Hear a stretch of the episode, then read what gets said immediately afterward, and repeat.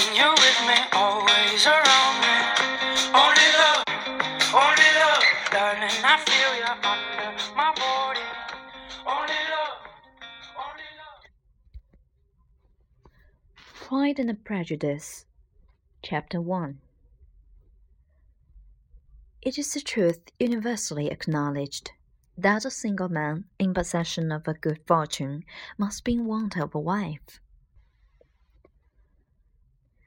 However little known the feelings or views of such a man may be on his first entering a neighborhood, this truth is so well fixed in the minds of the surrounding families that he is considered as the rightful property of some one or other of their daughters.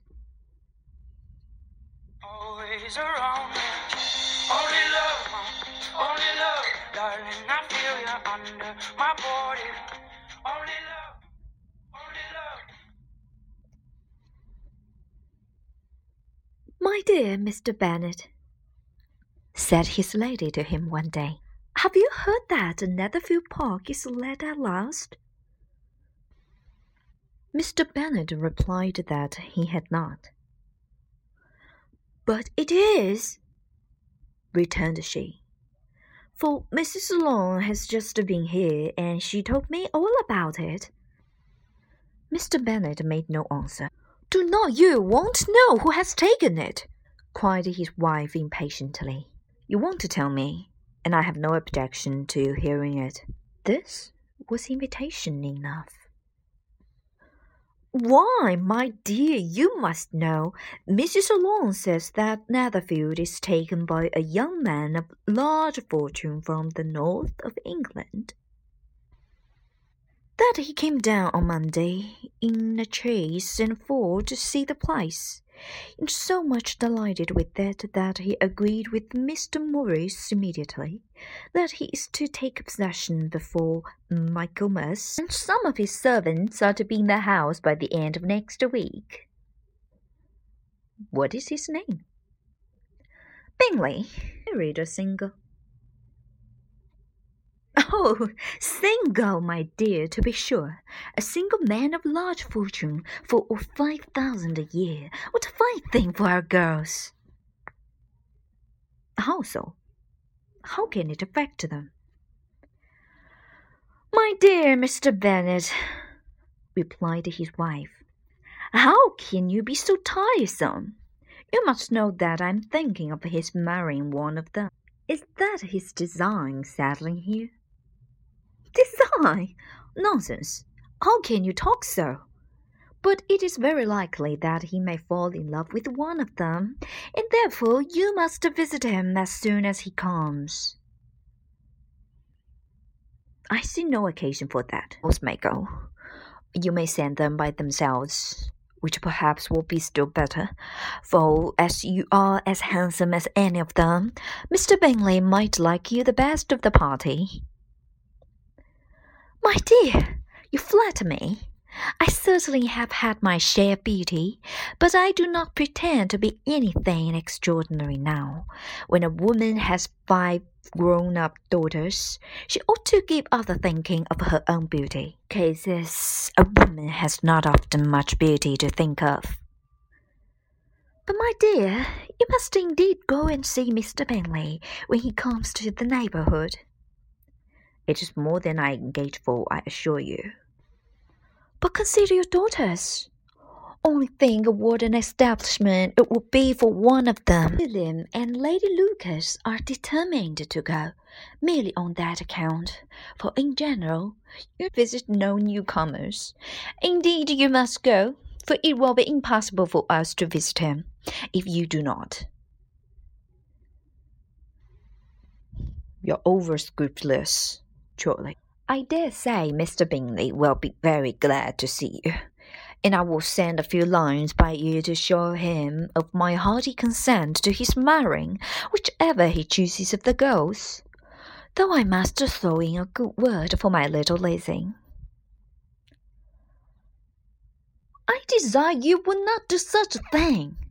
Lizzie is not a bit better than the others and I am sure he's not half so handsome as Jane. nor half so good humored as Lydia. But you're always giving her the preference. They have none of them much to recommend them, replied he. They're all silly and ignorant like other girls. Lizzie has something more of quickness than her sisters. Mr. Bennet, how can you abuse your own children in such a way? You take delight in vexing me. You have no compassion on my poor nurse. You mistake me, my dear. I have a high respect for your nurse. They are my old friends. I have heard you mention them with consideration these twenty years at least. Oh, you do not know what I suffer. But I hope you will get over it, and live to see many young men of four thousand a year come into the neighborhood. It will be no use to us if twenty such should come, since you will not visit them. Depend upon it, my dear, that when they are twenty I will visit them all. Mr. Bennet was so odd a mixture of quick parts, sarcastic humour, reserve, and caprice, that the experience of three and twenty years had been insufficient to make his wife understand his character. Her mind was less difficult to develop. She was a woman of mean understanding, little information, and uncertain temper. She was discontented she fancied herself nervous. The business of her life was to get her daughters married. Its solace was visiting and news.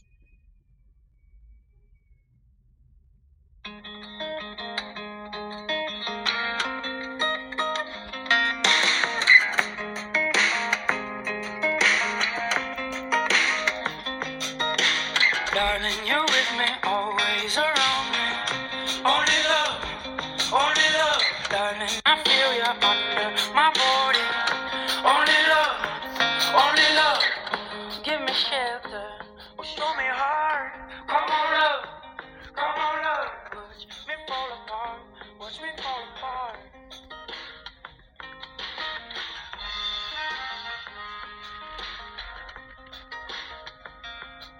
在《傲慢与偏见》第一章中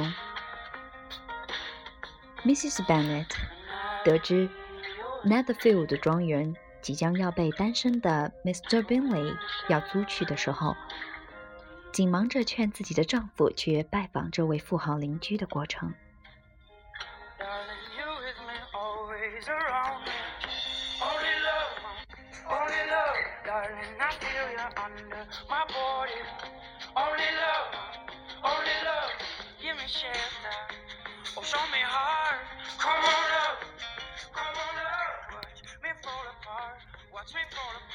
凡是有钱的单身汉总想娶位太太，这已经成了一条举世公认的真理。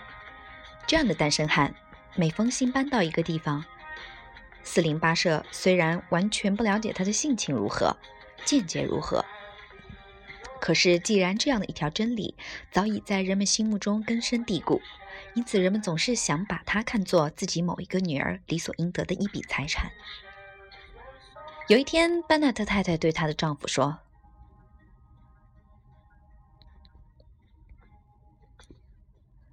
我的好老爷，尼日菲花园终于租出去了，你听说过没？潘纳特先生回答道：“他没有听说过。”的确租出去了，他说：“朗格太太刚刚上这来过，她把这件事的底细一五一十的告诉了我。”潘纳特先生没有理睬他。你难道不想知道是谁租去的吗？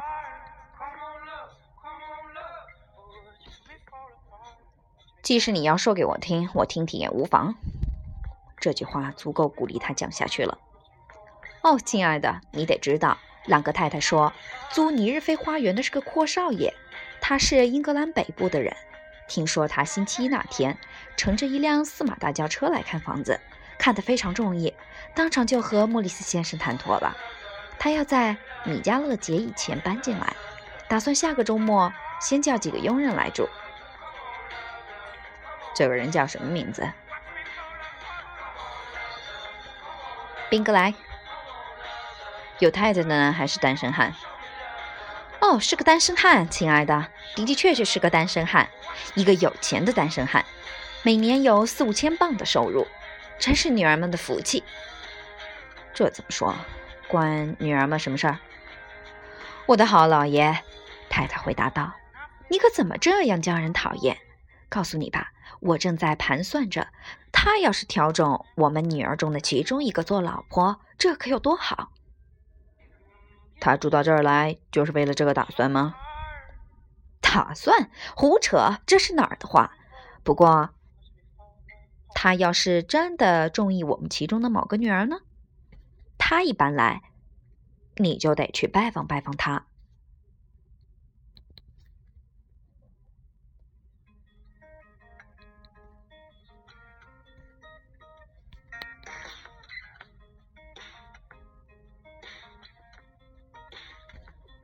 我不用去，你带着女儿们去就得了。要不你干脆打发他们自己去，那或许倒更好些。因为你跟女儿们比起来，他们哪一个都不能胜过你的美貌。你去了，宾格莱先生倒可能挑中你呢。哎呦，我的好老爷，你可太捧我了。从前也的确有人赞赏过我的美貌，可现在我哪敢再说有什么出众的地方啦。一个女人家有了五个成年的女儿，就不该对自己的美貌再转什么念头。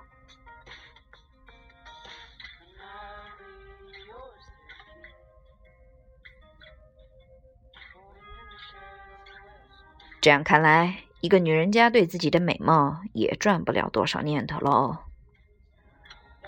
不过，我的好老爷，宾格莱先生一旦搬到咱们这儿来，你的确应该去看看他。老实跟你说吧，这不是我分内的事儿。看在女儿的份上吧，请你想一想，他们中的无论哪一个，要是攀上这么样的人家，那该有多好啊！威廉爵士夫妇已经决定去拜望他，他们也无非是这个用意。你知道，他们通常是不会拜望新搬来的邻居的。亲爱的，你的确应该去一次。要是你不去，叫我们怎么去？啊？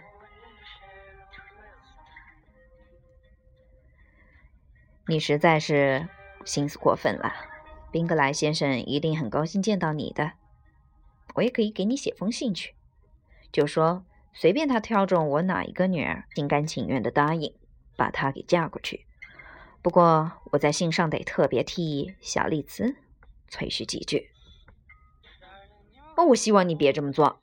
嗯丽子没有一点儿地方胜过别的几个女儿，我敢说，论漂亮，她抵不上金一半；论性子，她抵不上莉莉亚一半。可你老是偏爱她，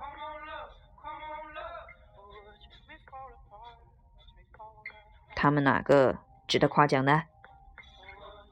他回答道：“他们跟人家的姑娘一样，又傻又无知。倒是丽子比她们几个姐妹伶俐多了。”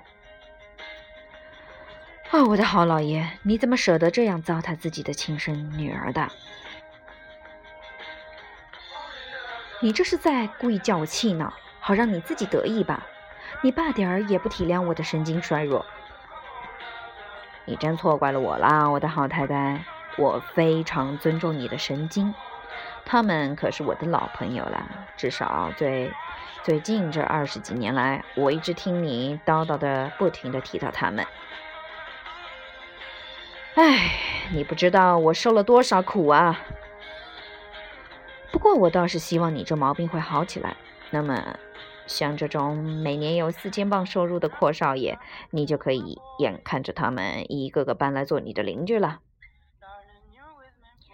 你既然不愿意我去拜访他们，即使有二十个搬来，对我们又有什么好处呢？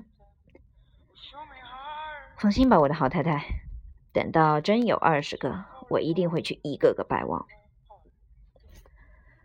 班纳特先生其实是个很古怪的人，他一方面喜欢插科打诨，爱挖苦人，同时又不拘言笑，变化莫测，使得他那位太太摸不透他的性格。太太的脑子是很容易的去分析的，她是个智力贫乏、不学无术、喜怒无常的女人。只要是碰到不称心的事儿，就认为自己神经衰弱。